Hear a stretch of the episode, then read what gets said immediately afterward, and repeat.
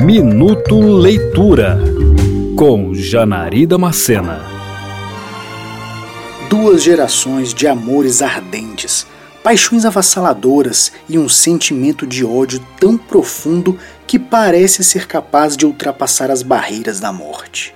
Acrescente a esse misto de emoções ciúmes viscerais e uma grande dose de egoísmo. Talvez só assim seja possível descrever as situações narradas em O Morro dos Ventos Uivantes, escrito por Emily Brontë no ano de 1847.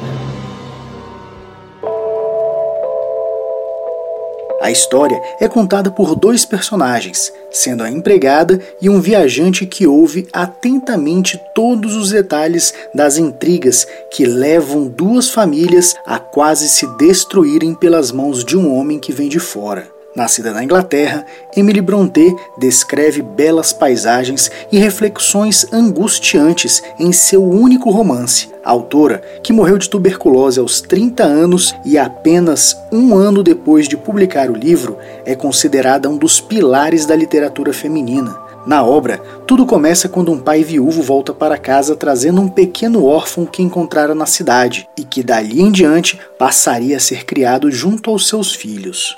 Aqui é importante ressaltar que, mesmo se tratando de um romance, com o amor como tema central, em quase 300 páginas o livro aborda assuntos como a escravidão, subserviência, agressão contra a mulher, violência infantil e o funesto desejo de vingança. A obra apresenta uma escrita simples, mas com floreios poéticos que retratam pequenos prazeres da vida bucólica no campo um clássico da literatura que evoca no leitor sentimentos como raiva e compaixão.